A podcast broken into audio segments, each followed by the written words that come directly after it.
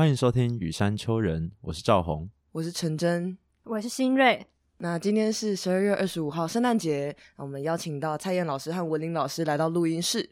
我是李蔡燕，我是陈文玲。那蔡燕老师呢，是我们 X 计划，或者是不是 X 计划，是 X College 的前主任，那现任校长。那文林老师呢，是我们现在的代理主任吗？吗？乖，我记得是这样。那对，然后同时也是广广告系的教授。哎，没错，但但就是应该是比较常听到，可能是人文创意学生的吉祥物吗？然后蔡燕老师呢，其实就是我们这个 X 计划的开课老师。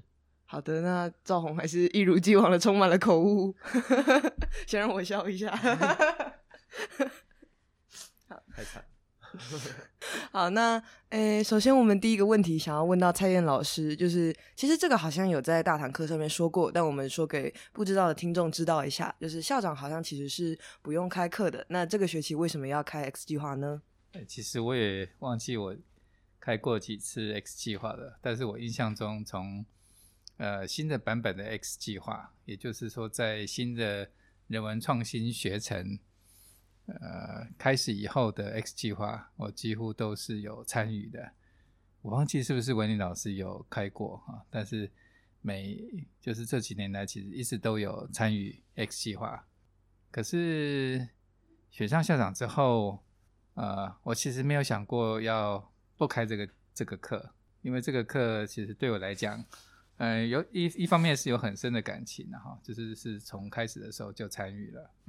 那个方面，呃，这个课原本就是很多老师一起经营的，所以只是把把这个课安排的工作做得更好一点，呃，应该是说把责任都推给别人就是了，好，而且这个责任通常会有人把它接下来，所以我还是希望可以陪着这门课一起成长，所以也没有想过要推卸责任，所以就再继续接下来了。那这么说的话，其实 X 计划是人创学程的收合课，跟大家介绍一下，收合课就是指，呃，修完人创学程这个学程的话呢，我们需要先上一个叫跨界实验室，没错，我念对了的一个课程。那上完这个一开始的课程之后，中间可以再参与一些其他的选修课，那最后的话再来修这一门收合的 X 计划。那为什么 X 计划作为一个收合课，它是如此的重要？我我想来说一下，其实想象中 X 计划并不是只是人文学程的收合课，想象中 X 计划是所有在大学里面想要做毕业制作却没有机会，又或者在大学里面嗯受限于自己的学门或科系限制。想要跟其他不同学门的人做一件疯狂的事情，比方说现在坐在我们前面的四位，对我来说某种程度都是疯子。那这股疯狂的能量如何能够被支持，然后在一定的时间之内实验看看、发展看看，其实是 X 计划原先最想要做的事情。那但是这件事情。其实很难说清楚，所以就一直放在学校里头的小小的嗯各式各样的可能的学程或者是机会里面都在尝试，嗯，然后好想要说李老师的坏话哦，但是 因为这个问题并不是关于他的，所以 好 OK。那好，先先乱讲一个好了。其实我觉得 X 计划啊，就是对我前面的同学来说是你们修的课，但也是我们老师的 X 计划。像我觉得我们的 X 计划就是，就我跟李老师还有很多参与 X 计划老师，是完全个性很不一样的人。呃，你们端只看到你们想做事情，然后如何能够被支持。其实，在我们这边，我们是非常非常不一样的人，要能够一起工作也是很困难。我每次都注意到说，那个李老师在我每次讲很感性的话的时候，都会不小心在打哈欠或者划手机。然后我就想说，嗯，所以我一定要继续跟他工作下去，直到他被我感动为止。但话说回来，李老师也不知道，很多时候。他像是一个工程师，在解决问题的时候，哦，我其实心里面也在翻白眼，白眼都翻到 后脑勺去了。可是我觉得，呃，我很想要能够跟我不一样的人一起工作，而且我知道跟我不一样的人一起工作可能会做出很厉害的事，所以回来讲这个问题，虽然说可能扯得比较远，但应该回来讲说，嗯，再说一次什么是 X 计划。虽然是一个学程的收合课，但是想象中是学生们能够发展他们的梦想，同时也是让很不一样的老师用很不一样的方式，呃，一起工作的一个契机吗？所以这个是这么多年之后我对 X 计划的描述吧。嗯，我也想说一下，我觉得所有的学程理论上都有入门课跟收合课啊。再小的学程，现在有很多的微学程，即使是只有八个学分、九个学分的，那一样会有入门跟收合。我觉得那个是一个呃，对于学习历程的一种想象，也就是说，对一个呃，对这个学程或者是对某个知识的领域还不是很清楚的人，你总是需要帮他把他的眼界打开来，让他入门。对于 X 而言，X 学程而言。我觉得是要从传统的教育的模式里面打开来，打开他们的视野，看到很多的可能性的一门课。所以跨界实验室就扮演了这样的角色。那其他的学程的选修课五花八门啊，就是尝试让大家去做各种可能的发展。一旦被打开之后，它的发展就会比较深入一点。但是，一旦发展到一定程度以后，如果就这样结束了。事实上是没有没有对那个知识是没有一个总结的概念，所以需要一个收合课，让大家透过实践去把对这个学程或者对知识领域的想象做一个总结。那为什么要做总结？就跟我们为什么作文里面要要有结论是一样的，其实是让我们去反思在这个过程中，呃，什么是该留下来，什么是该走。其实我想说一件很有趣的事情，就是刚刚文林有讲到说，就是。蔡燕在就文林在讲感性的话的时候，蔡燕总是会划手机啊，或者是做一些奇怪的事情。那可是，是当蔡燕在讲一些可能很理性的事情的时候，文林就会开始做一些很感性或者是很有趣的举动来互相的牵制吗？就形成了一个恐怖的平衡呢。那其实我觉得蔡燕刚刚讲到，就是呃选修课或者是这是一个收合课的感觉。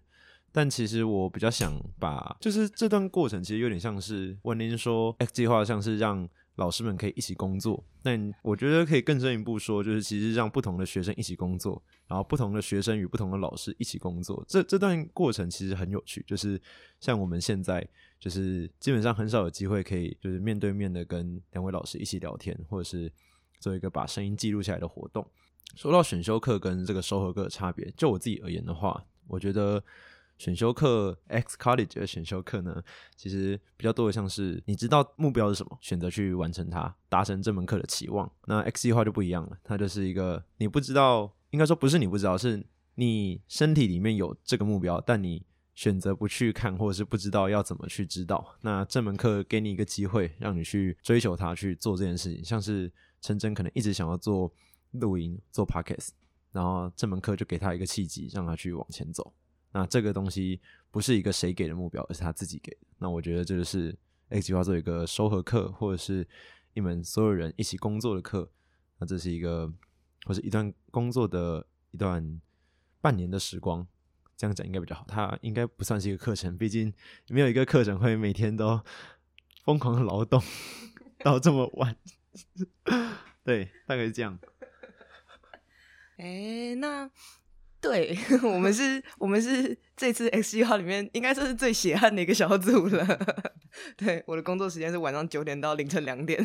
对，那诶，其实我想问文玲，因为我对一件事情印象很深刻，就是关于那个学期初的时候，有一些被劝退的同学嘛，可能是因为没有修过跨界实验室我们的入门课。那我想问问看文玲，就是可能对他们说出就是。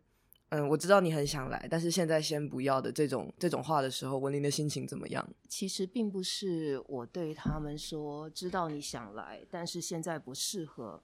嗯，其实从学期初，老师们还有学长姐们都在观察休课的同学，如果即便是没有修过跨界实验室，但是感觉到他血液中有一种隐藏的理想，又或者是他愿意尝试没有老师会告诉你怎么做跟做什么的同学，我们就觉得啊、呃即便没有修过跨界实验室很可惜，但是直接修 X 计划也是可以的。因为真的也会有大三、大四甚至延毕的同学，突然之间想要做一件惊天动地的事嘛，所以我觉得 X 计划还是张开双手欢迎他们。但是在学期初的第一轮观察，其实就会看到说，呃，大家是为了很多不同修课目的而来，嗯，尤其是很希望能够知道做什么跟怎么做的同学，某种程度我就会觉得。啊、其实有别的课更适合他，他可以把他的力量留在别的课里面。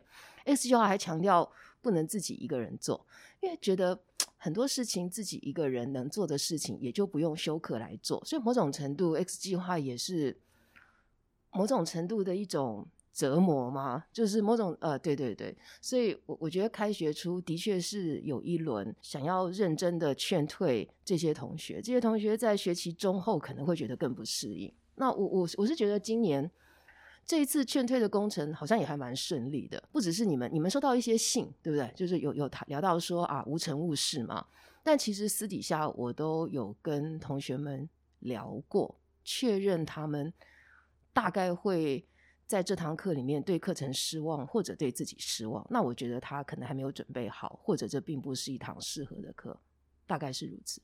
那其实我们前面邀请了这么多来宾，就包括我们第一集啊，然后到我们的第六集，这些所有的来宾，包含我们自己，也都是这门课或是这半年以来的一起跟我们一起工作或在同一个空间里面工作的小组们的痕迹。就是我们把大家的声音呢、大家的时光都记录下来。那听众们听到这边，应该也终于知道这些前面这些来宾到底是从哪里来，然后他们这些我们所谓的 X 的庐山真面目。那，诶、其实，在就是这大概半年以来嘛，就是每个星期五就是我最疲劳的时光。但这个这个疲劳是那种，就是我在星期四的晚上我会早早的去睡觉，然后星期五睡得饱饱的起来，然后反正就做好自己一切的准备，然后吃得饱饱的，带一些饮料来，然后在这边录音，然后录完一个下午之后，我觉得累累到脸都垮掉，这样就算是坐在就是这个位置戴着耳罩听也是一样，就是那种。一边听，然后一边挂心着我回去要怎么剪辑。从这边离开的时候，我就会觉得啊，精疲力尽，但是一种像是泡完温泉一样的那种放松的感觉，就觉得好，这个星期有一个很完美的结束，这样子。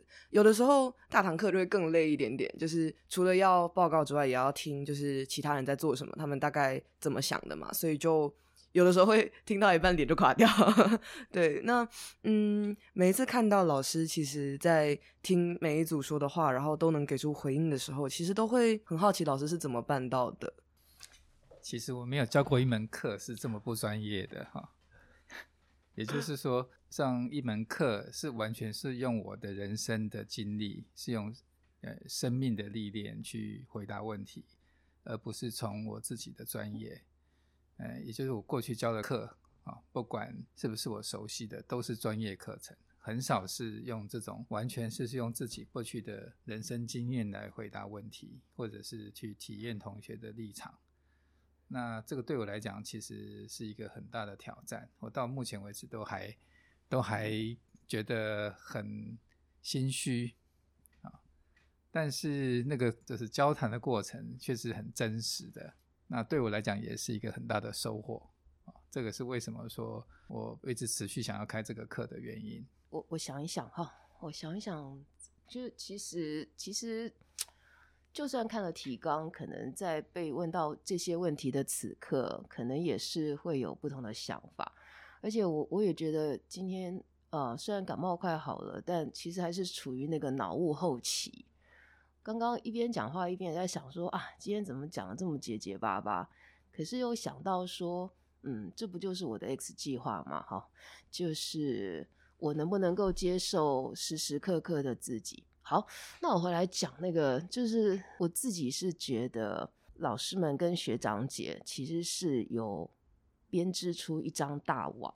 嗯，也许你们不见得很熟悉，但是在非常狂野的心理学系，有的时候会有一种课是完全的无组织跟无架构，在福大就开过啊。从开学的第一堂，老师也不一定会出现，七八十个人坐在教室里面，什么事有可能会发生，也可能什么事不会发生。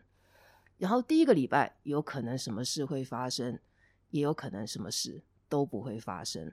能够开这样子课的老师，心脏啊非常的坚强，因为在这样子无组织跟无架构里面有一个假设，其实它还是有 framing 跟 setting 的。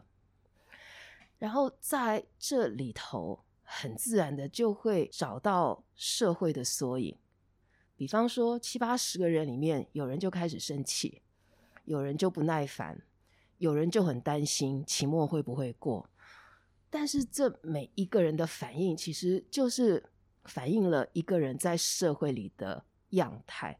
然后一个大群体坐下来共同讨论：如果我们有一个叫做文明跟社会，那我们这七八十个人怎么走下去？我们要怎么处理跟解决这个学期有这样子一堂课的状态？我觉得其实。这种很疯狂的东西是 X 计划的灵感之一，但是我我没有那样子的胆子，嗯，可是我知道，如果有一群老师跟一群学长姐，我们也许什么都不做，但是我们不会离开，我们就是在那里，就会形成一个安全的 framing 跟 setting 啊，我觉得这是第一个，就是想回应说要开这样子的课。其实某种程度，呃，的确也很累。回应陈真刚刚讲，我觉得礼拜五我也是要疯掉。就是我离开这里的时候，心情也都非常好，但是回去以后，大概就就完全什么事都不能做。然后星期六要稍微 休息一下，才能够回神。嗯，我一直都还没有办法说的很清楚。我在我在检查李老师有没有要划手机，或者是打哈欠。所以你们要你们要回报哦，就是他他在我旁边有没有打哈欠的痕迹？对对对对对，目前没有，目前没有，目前没有。对对对，所以我我想要说的事情是啊，好像也是用生命在回应嘛。哦，对我我我我想要刚李老师这样讲，就是一个老师。我们用专业，还有我们用谦卑来回应学生嘛？哦，可是如果有一天有一堂课，我们是用生命，而且在面对你们的时候，也是会感觉到自卑，或者也是会感觉到有信心，或者也是会感觉到我们有我们自己的限制、跟害怕、跟专长的时刻，会不会是一个最好的老师的样子？我自己在李老师、在守正老师，或者这些年来参与 X 计划的学长姐身上，我觉得我有看到耶，就是所谓的用生命来教书，实在是一件很可怕的事。可是我自己也觉得是一件，呃，我觉得最美的事，对于老师来说。我想再回应一下，刚刚让我想到说，以前孔子在做教育的时候，好像也没有教科书。所以孔子是以言教跟身教的方式来做教育。那到最近这些这一两一两百年，大学里面主要是以知识传递为主。但是因为网络的发达，资讯社会底下，知识传授的重要性好像又降低了一些。所以大家在经常在问大学，在这种环境之下还剩下什么？那我觉得剩下的应该就是这些。言教跟身教，我觉得其实蔡妍刚刚说的没错，就是重点并不是所谓的知识，或者是我们现在当代所谓的知识，就是一定需要具备的知识，并且能够转化成能力的知识。这个东西在那个时代可能并不是如此。就是如果你要需要了解到一个知识，那个知识可能并不是要往外一定要去做某件事情，而是。有些也是往内去涵养的，那这个过程其实，在大学教育里面确实是比较少。就是所谓的如何去涵养内心，因为这不是一个可以量化的。就是呃，请问你内心涵养度是多少？这这个问题是没有办法量化，就是这个问题本身就很白痴。所以这是一个呃，我们需要在大学的基础教育上，就是呃如何建构我们理性的思考这些知识之外，我们还需要去内化自己。那如何内化自己的话，我觉得就我自己而言啦，其实这种感性或者是生命之中的，透过用他对于他人生命的共鸣这件事情，比较有机会去内化或生成自己心中的这些涵养吗？这些东西，所以我觉得对，大概这样吗？其实说到就是感性与理性，就是我自己是有准备一个问题嘛，因为就是其实，在修这门课的时候。我其实有感觉到理性跟感性的一个冲突嘛，算是这种二元对立。因为本身它具备在一个系统性体系之下的一个呃课程或大学教育的内容。那可是它的内涵，也就是我们刚刚聊到说，它的目的是，或者是老师跟学生之间的关系，并不是一个知识理性知识之间的传递，而是呃感性生命经验的沟通或共鸣。我觉得共鸣这个词可能比较好，因为本身是。情感之间是很难做一个交交流，就是我们没办法共感对方的情感，但是我们可以共鸣这件事情。对，然后我觉得就是就跟我一开始讲的一样，我觉得文林像是一个感性的个体，那蔡妍其实像是一个理性的个体嘛。目前呢，就是在坐在我们对面的两位，就是一个算是一个蛮极端的个体嘛。其实，但其实呃，我觉得。虽然有两个不同的方向，就是可能文尼是比较更感性一点，那蔡颖可能是更理性一点，但其实两者之中都是两者具备的。像是蔡颖刚刚也会讲到说，我觉得要用生我我用生命去回答同学们的问题。那文林在做一些开课啊，或者是一些课程的设计上，就是这些怎么可能离开理性？对，所以我觉得，我觉得要怎么在感性与理性之间徘徊，或者是在两者之间做一个取舍，是一个很有趣的问题。这种题目只有侯成真可以回答，成真，陈真是可以回答一下。开会的时候我已经回答过他了。哦，真的吗？所以他一直都有这个理性跟感性，你自己的理性跟感性很难调和吗？没关系，反正就我们还对对啊。就其实说到调和，还不如说是我觉得，嗯，因为我觉得理性跟感性其实是一个有点像排斥或冲突的东西，就是。就是，或者是说，在我们在分析这件事情，或者是分析本身这件事情就是很理性的事情的时候，我们会很自然的把感性排除之外。但是我们在数学公式的时候，三加二等于五的时候，我们不会说，呃，除非是我们在啊，这个好有趣哦，就是在我们小时候的时候，我们才会把感性加到数学里面，像是三颗好吃的苹果加上两颗好吃的苹果是五颗好吃的苹果，我们才会把这些感性的东西放到这个这些我们理性的思维里面。但我们上了大学之后，好像或者是我们长大成人之后。就会慢慢的觉得理性思维是一个很重要的东西。我们把一些最基础的东西“一加一等于二”这个问题刻在我们的 DNA 里面了，然后我们却忘记了，好像根本上我们是从透过这些知觉，就是我们觉得说，哦，是个好吃的苹果一颗这样子来去思考，或者是去认识到我们这些理性的过程。我们好像忘记我们是怎么接触到这些东西的。我觉得啦，所以我觉得如何回到。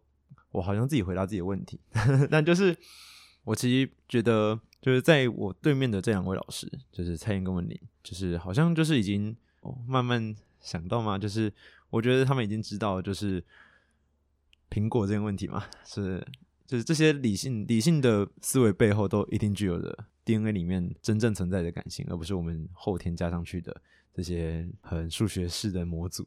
我觉得啊，很多感性的要件都在。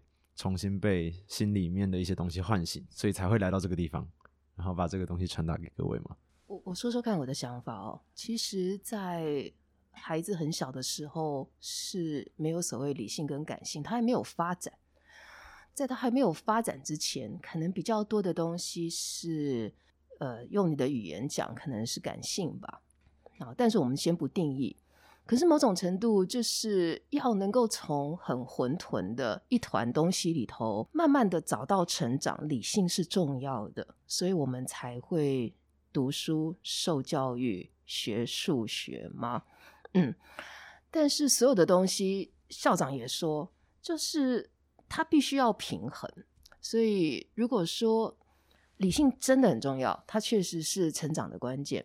可是到了一个地步以后，好像理性变成是学校价值的一切，或者是教育的过于偏重理性的时候，我觉得很自然就会有一个力量出来，就是想要拉回来平衡。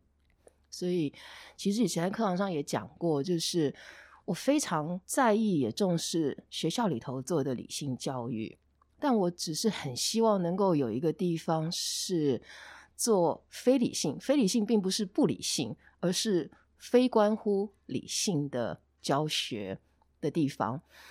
所以我我自己觉得，在我的课里面，常常就很强调这样子的元素。可是再回来回答你刚刚说的一个问题哦，其实当一个人的思考过于偏重理性或过于偏重感性，在有一个片刻，另外一种模式渗入的时候，就是这个人创造力的启蒙。我们习惯了算术，一有一天带入了好吃的苹果的那个瞬间。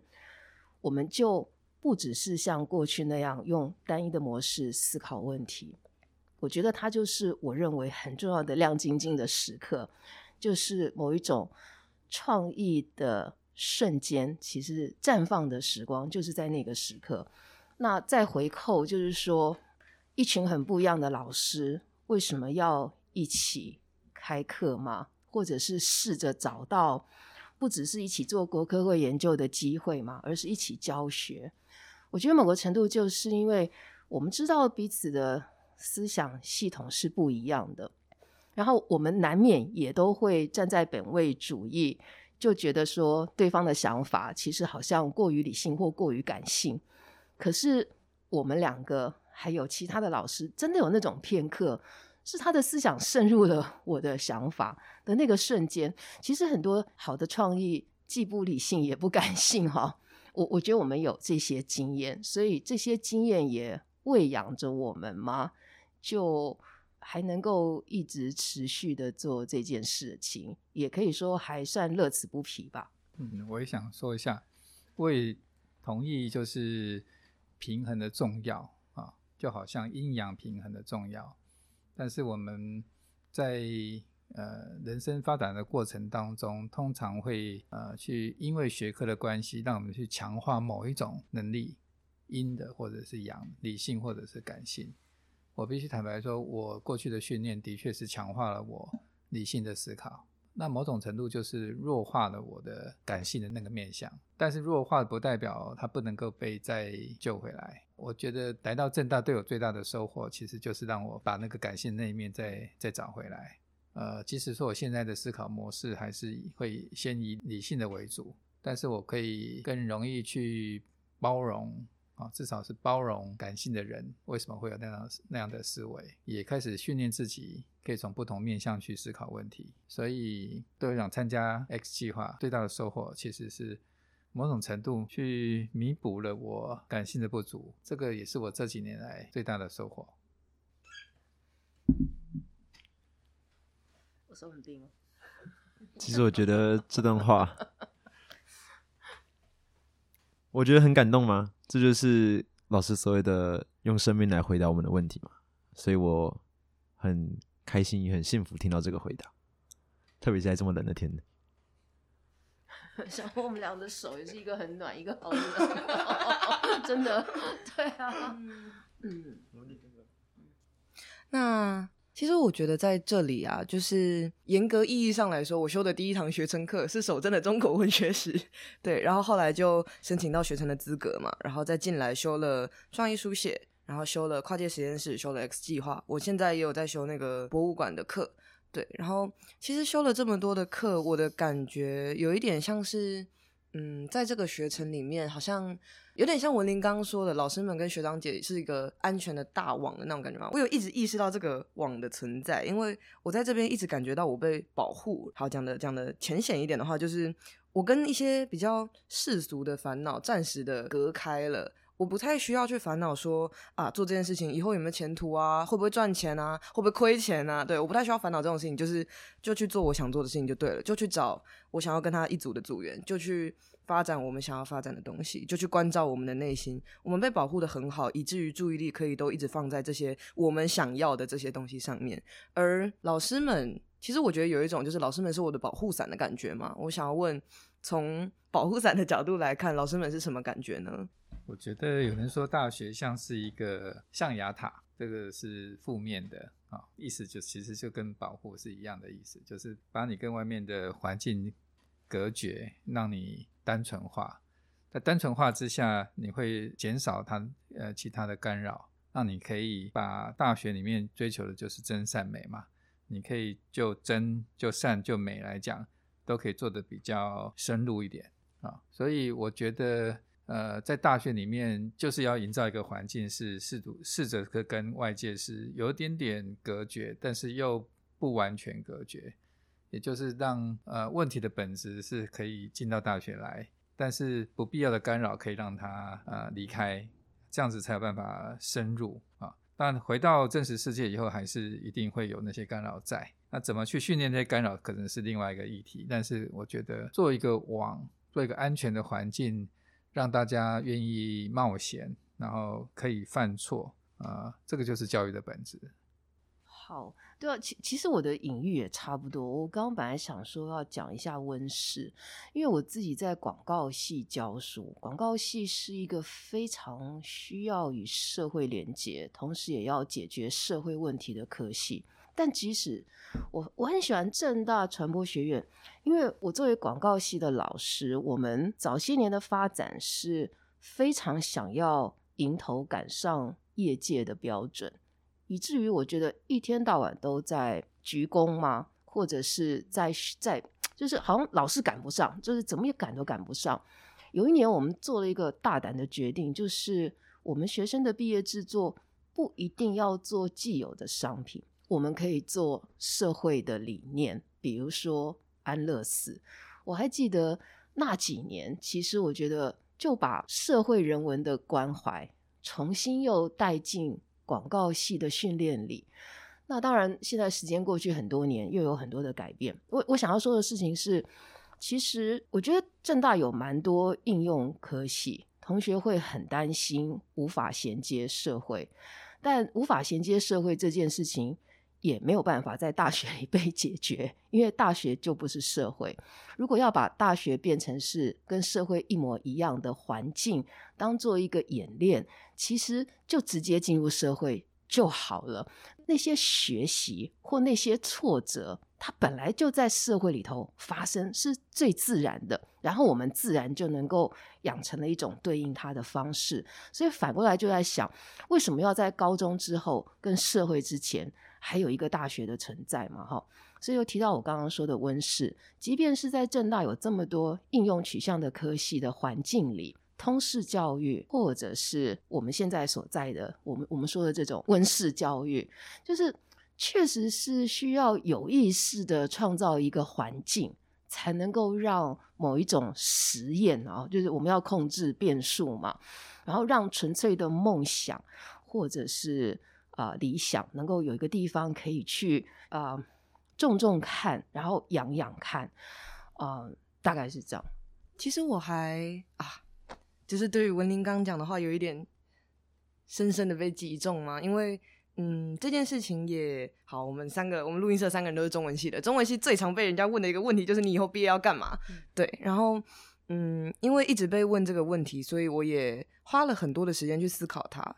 然后我最后自己得到的答案是：如果我大学四年做的每一个决定都是为了我以后出社会的某一份我还没有取得的工作的话，那不是太可惜了吗？大学就是大学嘛。对，这是我的答案。所以刚刚听到两位老师说的话，让我觉得很感动吗。对，深深的被击中了。其实我还有一个想问的吗？就是对两位老师都是一个很小小的提问。蔡先从学成的主任，或是从一个呃资科系的教授。变成了校长，那这个身份转变对你来说，看我们这些学生从会会不会有一些改变呢？像是原本是看我们是像个塔，对这个部分，然后有一些些因为视角不同有改变。那对文林的话，就是视角即将改变。那你想象中，你觉得你的视角会改变之后，你的思想会有往哪个方向去变化吗？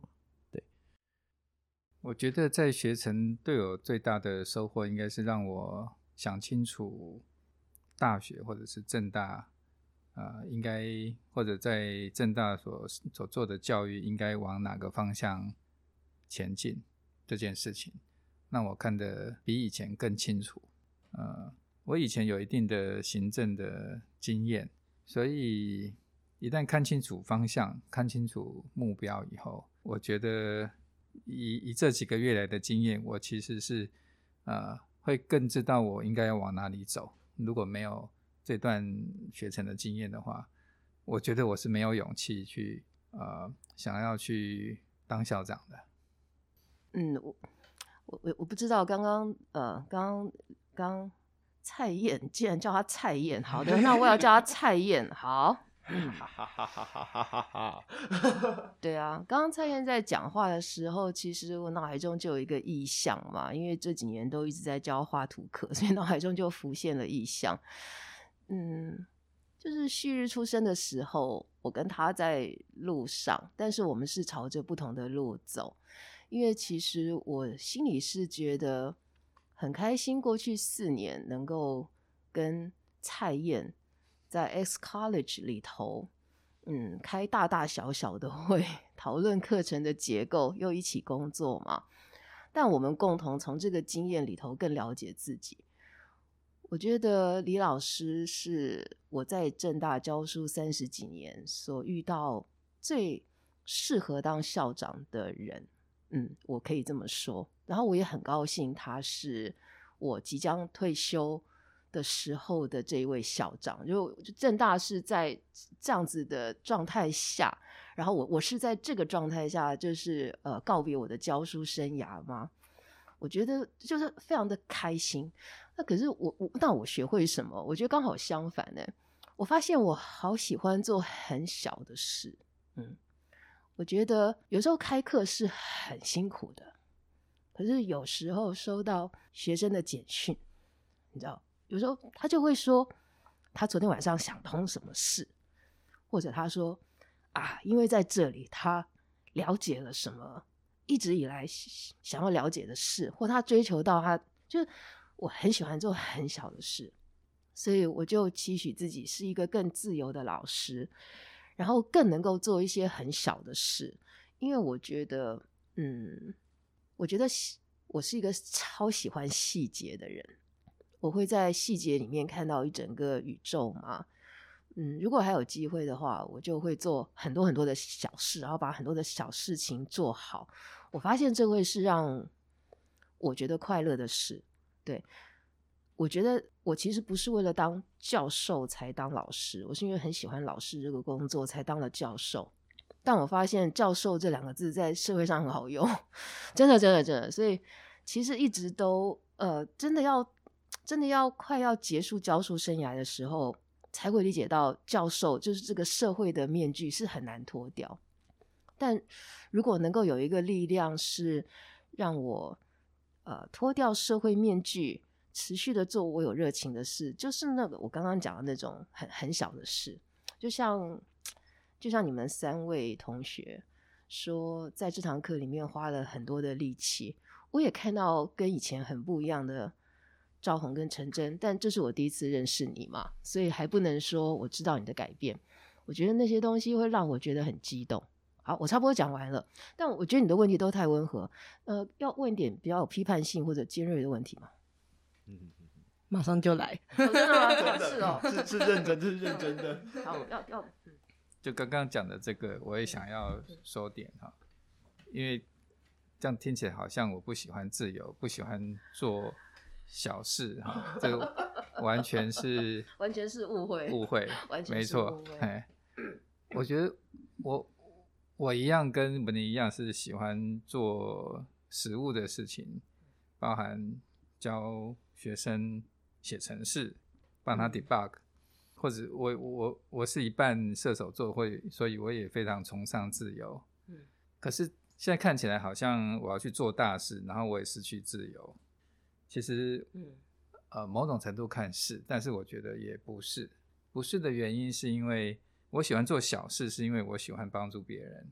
那我在现在的位置上，我可以帮助更多人。那好像到去做校长是没有自由的。嗯，其实应该说我有更大的自由可以去改变这个学校。嗯，只是我失去个人自由而已。好感人啊！对吧？真的很感人。好，那上半场我们就暂时先聊到这边。我以为整个都结束了，很累耶。呃，就是各位观众先就敬请期待下半场我们的尖锐问题吧。好。那今天的串场呢，我们邀请文林来为我们唱首歌。当客人离开的时候，是我真正清醒的时候。我收拾一地散落的小雨，拥着入梦中。如果安慰也算种应酬，我想我已拥有太多，我只想忘记歌词了。好，讲一下典故，这是我写的歌，然后很久以前，呃，但它很适合作为结束的歌吗？就是送客的歌吗？所以就就乱唱。嗯，好像也讲过他的笑话吗？因为当年。我在犹豫要做创作型歌手，或者是出国念广告。那然后有一个机缘，我就这这是自己词曲，然后自己自己唱嘛。那个那个年代歌还要送新闻局检查，这条歌送检没有通过。因为歌词的前两句说：“当客人离开的时候，是我真正清醒的时候。”他们觉得是特殊行业，就 是的。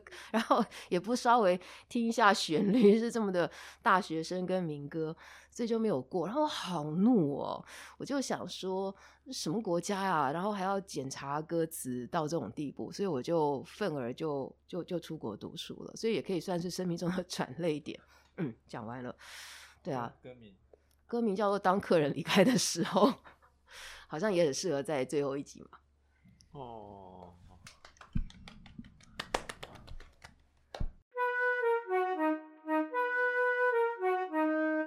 欢迎回到雨山丘人，我是新瑞。那刚才我们聊了一些老师们的看法，接下来呢，换我们来说说我们对老师的感觉吧。嗯。那首先呢，觉得有唰唰的感觉。我们首先呢，先邀请新锐对文林来说，就是那个，其实我一直觉得文林很可怕。嗯，OK，太好了。就是怎么说呢？一方面是像之前这里突然回 Q 一下，就是第一集的时候，陈真有说过，会有一种被看穿的感觉。就像你们两个现在这样看着我，我觉得好可怕。好，没有，没事，对不起。然后自己打马赛克。好，然后其实看穿就是看穿嘛，但是呢，就是除了看穿之外，还会说出来，你会点破哦，真的很恐怖！天哪，我现在已经开始在乱讲话了，我刚才还在破音，要求我，就是会用一种。很和缓的语调，说一些平平康康、一针见血的话。我曾经，我曾经这样子对你说过吗？在这个学期的经验里有吗？对我是还好啦，可能我 但害怕的是你嘛，对不对？这是我的感觉了。哦，对，你要不要举一个例子，所以我们就可以进入那个情境里 啊？举一个例子吗？可是因为这是对别的。别的小组他们就是我们在聊天的时候讲到，我不确定这个东西到底适不适合讲出来。这样，那我真的举个例子好了，就是我打算举个例子，不是我们一开始讲到的，就是我想说，像是呃，刚刚文尼有讲到 X 计划里面不能有单人的小组，那这件事情在一开始的时候也讲过。那我们一开始也有另一位同学做一个单人小组来，希望来募集组员。那他一而再再而三尝试，那这段过程里面，文林的回复。总是是一个，甚至刚新月讲的一针见血的，就是戳破这件事情，然后就说明说为什么你觉得我，我觉得你哪里不行，像是我觉得很刺痛到他，或者是戳动到我的神经，拨弄到我的心弦的这段，或者是呃，我觉得你很自大这句话。希望那位同学没有听我们的发 case 吗？就是，但是，但是我觉得这个这个问题或者这个回应是尖锐，但是却包藏着一些很温暖的力量在里面。但是就是。对于接受到这个反馈的人，他对于他来说，这个东西一定是一个让人感到害怕的。对，对，对于我来说，对新宇来说，或者对于那位同学来说，可能都是这样。那至于这件事情呢，我们想要让蔡元来回答，就是我们对文林的感觉是这样。那听完我们的感觉之后呢，请问蔡燕对于这件事情有什么想要回应的吗？这是个挑拨离间的游戏，太厉害了，太厉害了。我。我某种程度是认同的哈，因为我觉得他有这样子的洞察力，或者是敏锐度。但是我的经验告诉我，他不见得是对的，他也只看到某个特定的面相而已。所以，第一个我觉得是应该说被看穿这件事情，的确是有点点可怕的啊。但是其实可不可怕，其实应该是要看背后的动机是什么。如果是友善的动机的话，那其实只是帮我们看清楚问题，才能够对症下药。那背后如果是不友善，当然是呃会担心说会有什么样后续的影响。但是因为我们这个环境是很友善的，所以我觉得被看穿这件事情啊，包括我自己有些时候被看穿了，我我也觉得可以可以接受。我们也需要有被看穿、看清楚问题的时候，所以我觉得别人愿意给我们意见，应该都是一件好事。但是不管能不能接受，呃，不能接受，我觉得听听就好。能够接受的话，其实应该都是有帮助的。好，讲的好像有讲没讲一样。不会不会不会，你讲的真好。那文林老师是怎么想的呢？好，我先说，其实呃，我觉得，我觉得老师是置业，我我觉得我一定还有进步的空间。对，不管在我嗯很擅长做的事情上，或者在我。还不擅长、很想要学习的事情上，永远都有进步的空间。所以刚那样对话，我我是很喜欢的。好，嗯，我在想，其实师生关系就是有一点呆呆的嘛。有一次我写了一篇文章，就是我们好像因为你们叫我我们一声老师，其实当你们叫蔡燕的时候，或者叫我文玲的时候。就是那个老师的感觉更强烈耶，好像不一定要说文玲老师，叫文玲老师有时候还觉得比较疏远，那更疏远的就会叫教授嘛，哈。所以，我我当别人叫我文玲的时候，我就会觉得我们好像是有一种互相信任的基础，是可以在这里面啊看见彼此。然后，就像李老师刚刚讲的，其实呃，常常我只是在试探。那个就是说，一个学生来到课堂上，我觉得是可以看见，很容易看见相反的方向。就是好比说，他原本是一个非常温暖的人嘛，那我就会揣测说，他应该有一个部分是比较内敛的，但是却没有被好好的滋养。就是回到刚刚蔡燕说的平衡。如果你带着平衡这件事情去看每一个学生，很容易就会看到，不管他要做 podcast 还是他要做热红酒，那他的个性上一定有一个发展的很成熟的部分，所以一定也有一个长久以来没有被发展的部分。就以你来说，其实第一次上课刚好陈真不在，赵红好像也不在，所以你必须要一个人上台说话嘛。然后你其实很内敛，也很害羞，是百般的不愿意。可是因为他们都不在，你就必须要说话。所以对我来说，我立刻就看到我想要鼓励你变得勇敢。可是呢，我的工作就是，我就说，哎，你要不要勇敢一点，或者是发出你的声音？然后我就会去看。我这样子乱讲到底 对还是不对？如果当事人没什么反应，或当事人笑笑的，这可能不是他还没有被涵养的那一块。如果当事人 更是尖叫着走开，或者是反应很激烈，我就会想说，嗯，搞不好是这一位同学在做不管什么 X 计划的同时，如果他也能够勇敢的。更加的发出他的声音，同时是很有自信。我觉得这像是一个礼物，或者是一个学习的目标吗？就是这一直以来大概都是，嗯，我我跟同学工作的方法之一吧。不知道这样回答对不对？但就像李老师说的，我我常常只是试嘛，哈，然后就会有错。那如果就是，但但是也没有什么关系，就是师生有一种。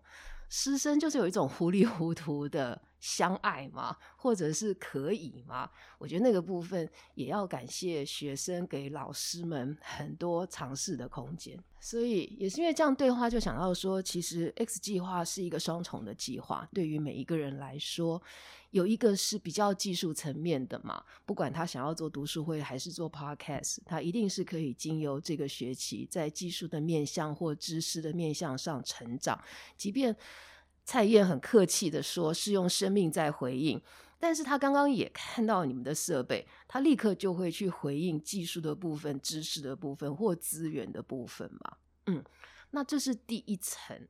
那 X 计划的第二层，其实就是我刚刚讲，除了我们手边要做的事情，还有我们内在有一个需要发展，但长久以来自己搞不好也知道，可是没有什么机会去碰触的。部分那个有点难言喻，可是如果看到了，就会有机会变成一石二鸟，或者是一鸭二吃，就是修一个 X 计划拿到两个礼物吧。好，那其实我觉得文林确实很可怕。那那但是这个可怕就是建立在他这个刚刚我们提到的所谓一针见血，或者是看穿还有点破这件事情上，但是也可能是。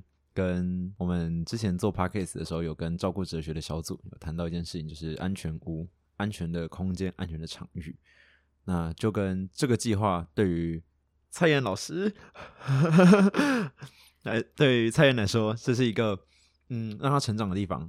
呃，我们在这个实验室里面是一个安全的场域，所以我们可以接受所谓的我们可能令人害怕的看穿或接下来的刺破。那这些东西对于学生来说。在这个场域是被容忍，或者是他可以接受，然后在在这个场域里面重新被修复，就跟我们每周五下午都会觉得很累，但是在这个场域里面，就是累的同时，那个血量会在慢慢的上升，慢慢的修补修补好一些东西，然后再带着一些能量或者是一些待消化的东西离开，回到自己的房间，然后慢慢的消化。礼拜六可能也要休息一点点，这样子。所以我觉得其实文林的可怕之处吗？这个地方在这个场域。在这个场所，对学生来说，或者对我来说，很很需要被感谢的一个存在嘛。因为如果没有这个东西的话，其实会少了很多需要被说出来，但是没有被说出来的事物。对，好，那温林刚刚讲一些尖锐的东西，那我们对温林的说明大概到这里。那我们先来讲讲换蔡燕，就是好，这是一个很无所谓的问题，就是我一直很在意，在大堂课的时候，为什么？你都会拿椅子去中间坐，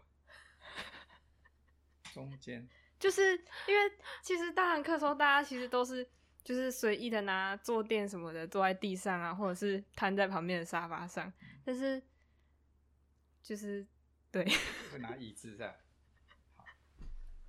那个椅子不是我准备的，那是有人帮老人家准备的，因为年纪大了以后，其实。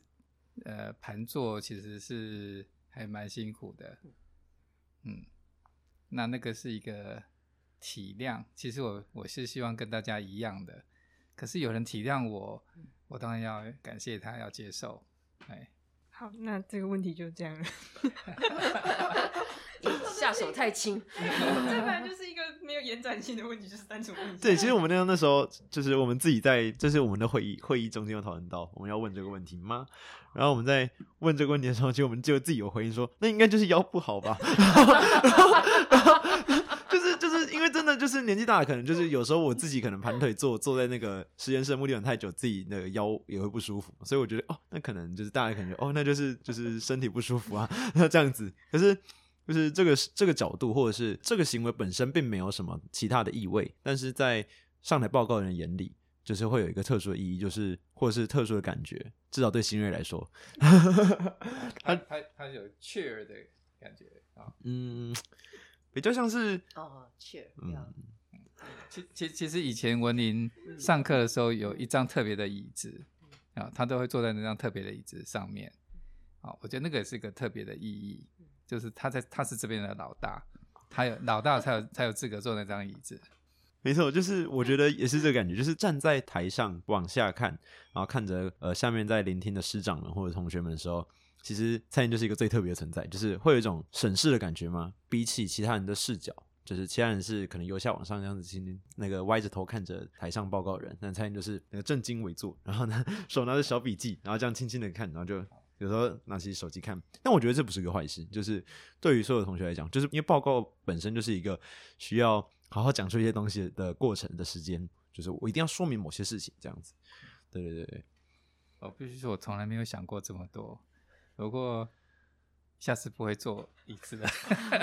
所以我就必须要补充说明，因为我刚刚就在想，其实至少这个学期拿椅子给李老师的是我。我刚刚在想，我这个行为的意涵是什么？那因为刚刚有比较长的时间，第一个想法当然是，我想是出于对他的尊重，嗯，然后希望他感觉这是一个有秩序的课堂，也是一种体贴，对朋友的体贴。但就在刚刚 聊天的时候，我觉得是有别的意义耶。呃，就像是有人说，就是医医病关系嘛，哈。那医生他要非常的体贴病人，然后才能够是良好的医生。可是也有一个研究 显示哦，如果医生不穿白袍，其实会失去了那一个医病关系里头非常重要的定锚的东西。所以我就也检查到，我也我也不知道，因为我检查到，所以也有可能为真。就是在我体贴蔡燕的同时，我其实也是希望有一个人。去把这堂课定个毛嘛？这样子，我跟 永达，或者是燕城，或者是议会，或者是运营，我们就可以比较松散的。在另外一个视角工作，你也可以说是我的逃避吧。所以以后李老师 还是要坐在椅子上，因为那个课堂那个就可以说是栋梁嘛，就是那个课堂氛围的建立，其实也是重要的。就是我突然想到，所以你以后还是可以坐在椅子上，请你。我也是请老师坐在椅子上，就是身体要顾好，拜托，真的啦。嗯，那接下来就创我的。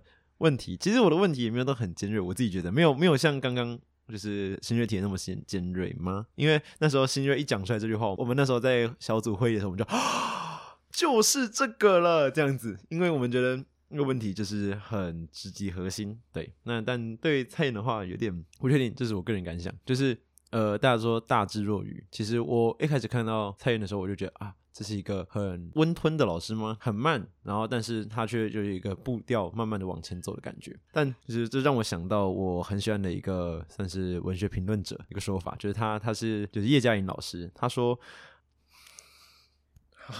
这样很失礼，但是我还是愿意讲，就是呃他说他自己在做做文学研究的时候，他觉得自己并没有那么聪明，然后他只是做一件他可以做然后该做的事情，所以他就说，他说我这辈子可能。不聪明就是愚虽不敏，不聪明但于诚意，就是就是我是一个很真诚的人。那呃，这样好像在说老师笨笨的吗？但不是这个意思，我只是觉得呃，就是老师是一个很真诚的去面对这件事情，或者是很直面去做这件事情，就是眼睛都是朝着前面，然后对着这件事情做事的人。这个比喻有点像是。用日语来讲，有点像是马吉妹，就是真面目的样子，就是很很真实面对一件事情。对我来说，这是因为其实我没有上过老师，呃，真的有在台上一直跟我们教授的课程，所以我并没有像了解文林一样了解蔡妍，所以对这个问题可能会有点些许瑕疵，但没关系，因为等一下我们要请文林来帮我们补充了。我觉得你们设计好贱哦。但是非常的厉害耶！哈，我是说，我觉得你们的观察非常的厉害耶。就是说，下半场三个问题，犀利的问题都被用很温柔的语言被问出来嘛。就是我觉得像，呃，我想，我想稍微时间先 跳回去，因为想补充说明。对耶，你问了最尖锐的问题，可以这么说嘛？就是相对的。哦，所以我猜想，呃，你对于洞察这件事情一定很有感觉，你知道我的意思？所以说不定你也很能够洞察他人，所以你才特别能够体会被洞察的不悦，又或者是被洞察穿透的喜悦吗？所以反过来就想要鼓励你，就是说不定这种洞察的。能力是可以是可以被训练，如果你有兴趣的话，我觉得这个以后我们可以再再聊一下。好，然后我觉得你这种交叉 结问的方式真的很厉害，就我刚才完全沉浸在赵红的问题里头。我我我其实没有什么特别要说，我觉得赵红你你把我我我讲真心话，其实我觉得我觉得蔡燕，我觉得她绝顶聪明。嗯，但的确就是大智若愚嘛。我觉得呃，像我反应快，然后爱耍嘴皮子，可是很多事情其实讲一个我们最常讲的笑话吧，反正就是因为我们在一起混了四年，这四年里头，其实创意实验室有经历过很困难、很困难的时候嘛，嗯。然后每一次我就在想说，嗯，一定要机缘具足才能够在学校里面做一些实验教育嘛。既然这个状况不好，就不要做了。那他每次都说他字典里没有放弃这两个字，开玩笑，这不是一般的人真的可以说出来，而且这个说出来他是做得到的。其实我觉得是很佩服他，所以，嗯，我我觉得他绝顶聪明，就我看过他如何处理问题的那种聪明。然后看过他性格里的诚恳跟真挚，我我先回应到这里。所以其实对我我我讲完了，对你自己讲。我我觉得每个人都有不同的面相啊，我我猜我自己应该有虚伪的面相啊，但是我喜欢真诚倒是真的啊，就有些时候不可能赤裸裸的把很多事情都讲出来。但是喜欢真诚这件事情啊，也就喜欢真诚的相待啊，还是我应该说我的倾向吧，哈，嗯，但是我也同意刚刚讲的，我不是很聪明啊这件事情，因为聪明与否，我觉得是见仁见智嘛，哈，就是有些人很聪明，但是他就不吃眼前亏，他就只吃眼后亏啊，有些时候你笨一点，你吃眼前亏。可是吃亏就是占便宜，所以到底吃亏还是占便宜这件事情，我觉得是很难讲清楚的。那我自己觉得，我追求呃真实会比追求利益啊，就是假设我们刚讲这个眼前亏，者是你追求的是利益的话，我觉得我会去追求真实会比追求利益多一点。但是长期来讲还是要活得下去啊，所以有些时候还是必须有些心机，有些策略。如果我们把策略讲难听一点就是心机嘛，因为你要达到你的目的，你需要可能不是直接的，你可能是要迂回的，那那个就是心机啊。那个是从负面的角度来看的话，哎，所以聪明与否这个都是外面的评价嘛，哈，对我来讲其实是我是不会在意这些事情的，哎。那我觉得比较重要的应该是说，要达到那个目的，对我来讲，其实都是呃，我觉得有意义的事情，怎么去达到它的它的目的？那可能会一样会有一些心机，会有一些策略，但是我觉得最终的目标，假设都是为了不要说，我我就是我不想讲一些很光面堂皇的话，可是好像呼之欲出，就好像要讲出来。我的意思就是说，我。不是为自己好，是为了我刚刚讲过，我帮助别人或者是可以让别人更好这件事情，是我很开心的啊。所以如果能够往那个方向刷点心机也没有关系。您刚刚说老师很聪明这句话的时候，其实我就一直想到那个礼拜五下午的时候我们在做那个折纸，然后呢，对新瑞可以说一下。有那个，哎，我要说什么？反正就是你不是说很厉害吗？就对啊，就是好像。都很很能 get 到宪鹏到底在讲什么，然后 有有有有不会的地方也是稍微指一下就就会了，然后就全部都折出来。他是工程师，我我折到后面就觉得不想折了，好累哦。我有听说有人现场直播我，其实我知道现场发生什么。其实呃，我不知道这算不算是一个小小的成就感嘛？就是刚刚其实蔡燕回答的比较算是。比较勉强吗？或者是没有到像我们刚刚上半场那样这么顺畅的感觉？那这时候就会让我想到，我们一开始跟永达说的，就是到底是我们在我们作为一个主持人跟我们来宾聊天，还是来宾作为主持人来跟我们聊天？我觉得我可以回应永达吗？我们做到了，就是我们我们面对两位教授或者两位老师，然后两位。课程上重要的人物的时候，我们可以堂堂正正做一个 podcast 的主持人，然后对他们问问题，然后呢，确实让这个节目进行下去。我觉得很很幸福，也很觉得自己真的是有成长的感觉，就是突然的一个小感想。对，其实说到这边，就是我觉得在听完两位老师的回复，我觉得有一个我们需要知道事件，就是当时创业实验室遇到什么样的困难？两位老师的互相的说明都有回应到这个问题。其实我其实蛮好奇的，就是好像哎，都说到一个困难，但是困难是什么？对对对对对。你先说。简单讲，应该是说，其实 X 呃学程 X 学院或者是 X 呃书院啊，其实是有十几年的历史了。但是我进到这边来，其实是衔着一个任务。当时的呃周行一周校长的时候啊，希望成立一个比较偏向是跨域学习的一个学院，一个虚虚拟学院的时候，那那个时候因为我自己对跨域本身也是认同的啊，所以就接了这个命。那交接这个命的时候，呃，文宁那个时候刚好我也接了一个计划，文宁就呃，他厉害的地方就在这里，他很容易连接资源，好。就是他说，那你要不要来这里？这个计划可以在这里。然后后来我就有机会，就慢慢开始认识这个学呃 X 过去的精神，然后发觉他他跟呃要成立的这个学院是很接近的。后来就决定把它设立在这个地方。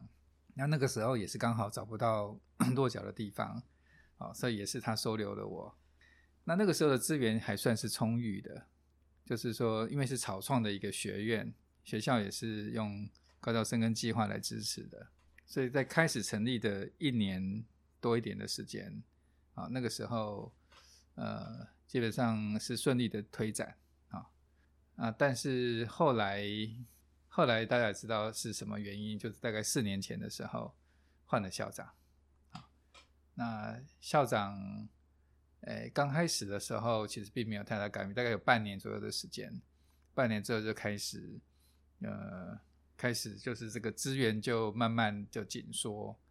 紧缩的方式其实是那个过程不是非常舒服，应该这样讲啊。然后从原本呃资源变少，然后到更少，然后要去呃去争取，后来争取的时候又很不确定的理由被完全否决。完全没有资源，就是学校没有任何补助情况之下，大概有一年多的时间嘛。那段期间几乎是完全没有学校的澳元，那我们就必须去募款。那到后来，基本上这个资源都还断断续续的，但是我们总是可以撑过来。嗯，大概是这样的过程啊。不过那个过程中，就会觉得学校的政策如何去照顾到每个想要为学校贡献的人。这件事情就会让我更觉得重要啊！这也是为什么第二次再出来选的原因。好，那我的版本嘛，哦，但是我是白头宫女啊，所以就是创业实验室十六年，刚刚校长讲到四年，突然变校长，我发现 我里头有很多人格，用不同的名字叫你。好，嗯，就是一直以来都很困难啊，而且很有趣的就是每四年就有个困难啊，所以总共经历了四个困难哦。但我先说结论哦。就是因为有困难，所以才会 创意实验室。我觉得困难一直是创意实验室的好朋友。然后把困难翻过来看，就会看到在困难里面得到真正的、真正的宝藏或价值。哈，那这个东西很个人，但我就随便讲哈。那我发现说每四年都很困难，跟我有关。我发现我是一个做一件事情做四年就不想做的人，很抱歉。最早叫创意学成，然后从什么都没有开始做。然后做到一个大学生音乐剧，然后做的很不错，但是累死了，所以就要收掉。但那个时候学校就推书院教育嘛，就在想说收掉很可惜，那我们就换个名字继续做，所以叫做 X 书院，又做了四年。那八年之后真的累死了，有中间有四年的时间，我什么事都不能做。可是前面学校好像有一点觉得啊，创意实验室这个小地方。好像有些什么东西在酝酿，在发生，有一点不一样，是跟啊过去的正大不同，所以是很多人帮忙，勉强还留住了创意实验室。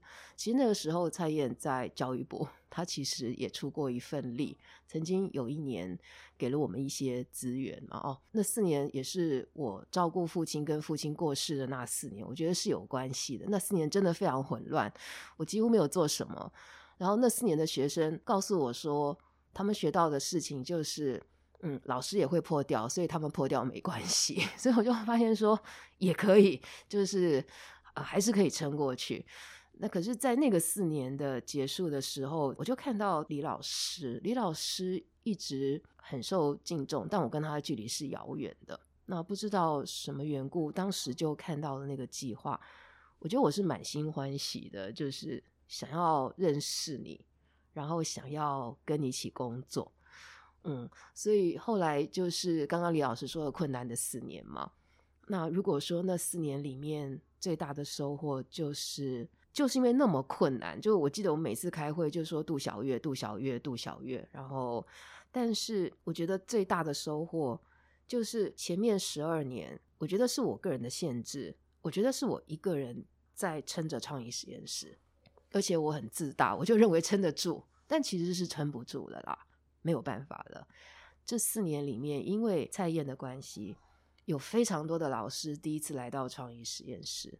也开始了解这个地方是怎么运作，跟它的价值。然后大家都带着保护的心，也还带着我还可以再带来多一点东西的心，让我理解到说，嗯，我也解开了我生命的困境。因为我我因为某些缘故，就一直觉得是孤儿嘛，哈。即使做出创意实验室，还是觉得自己是孤儿，就认为说啊，别人都不可能会了解啊，什么什么什么。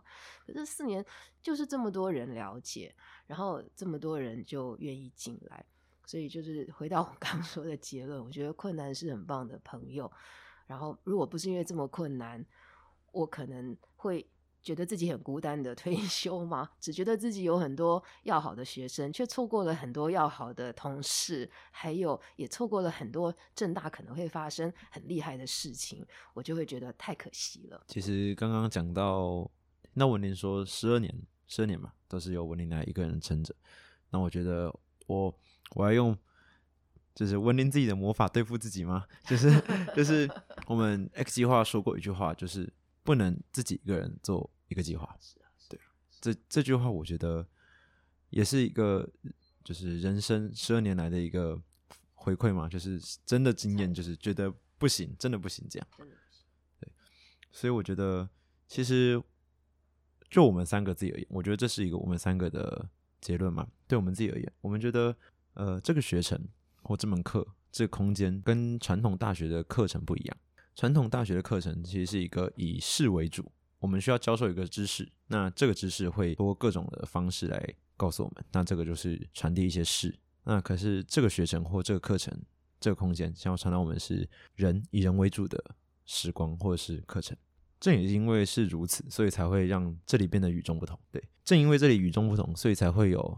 那么多老师愿意加进来，那么多毕业的学长姐们愿意回来，那甚至也有很多学长姐会回来做一些温暖大家的事情，像是我们今天在寒冷的冬天里面喝到的姜茶跟热红酒，这些都是呃不可或缺，或者是我们让我们觉得这个空间很特别，真的是不同于任何一个课程或任何一个空间，任一个我们曾经到过的这些时光嘛，曾经碰过的。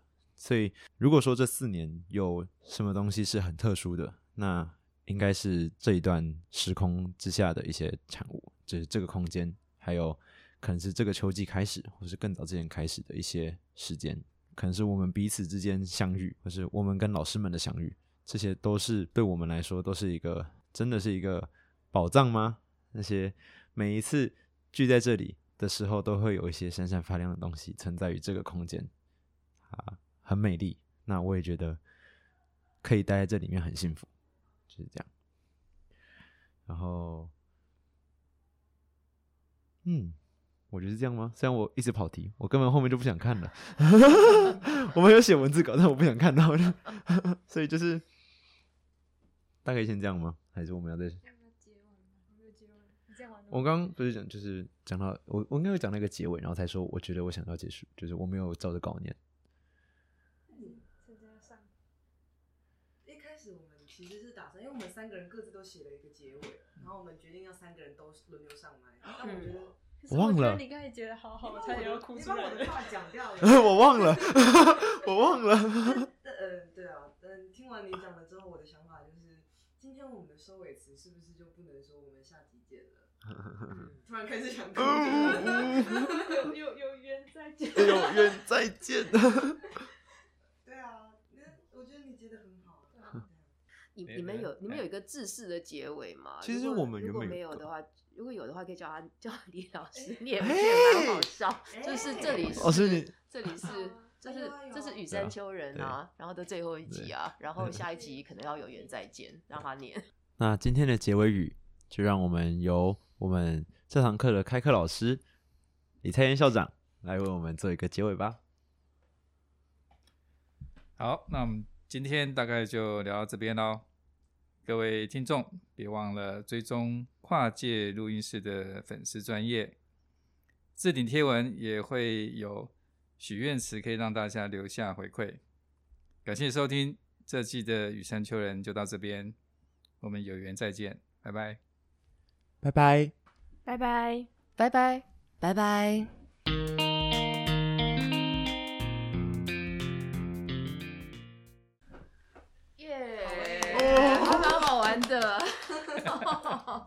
还好有赶回来。好 玩对不对？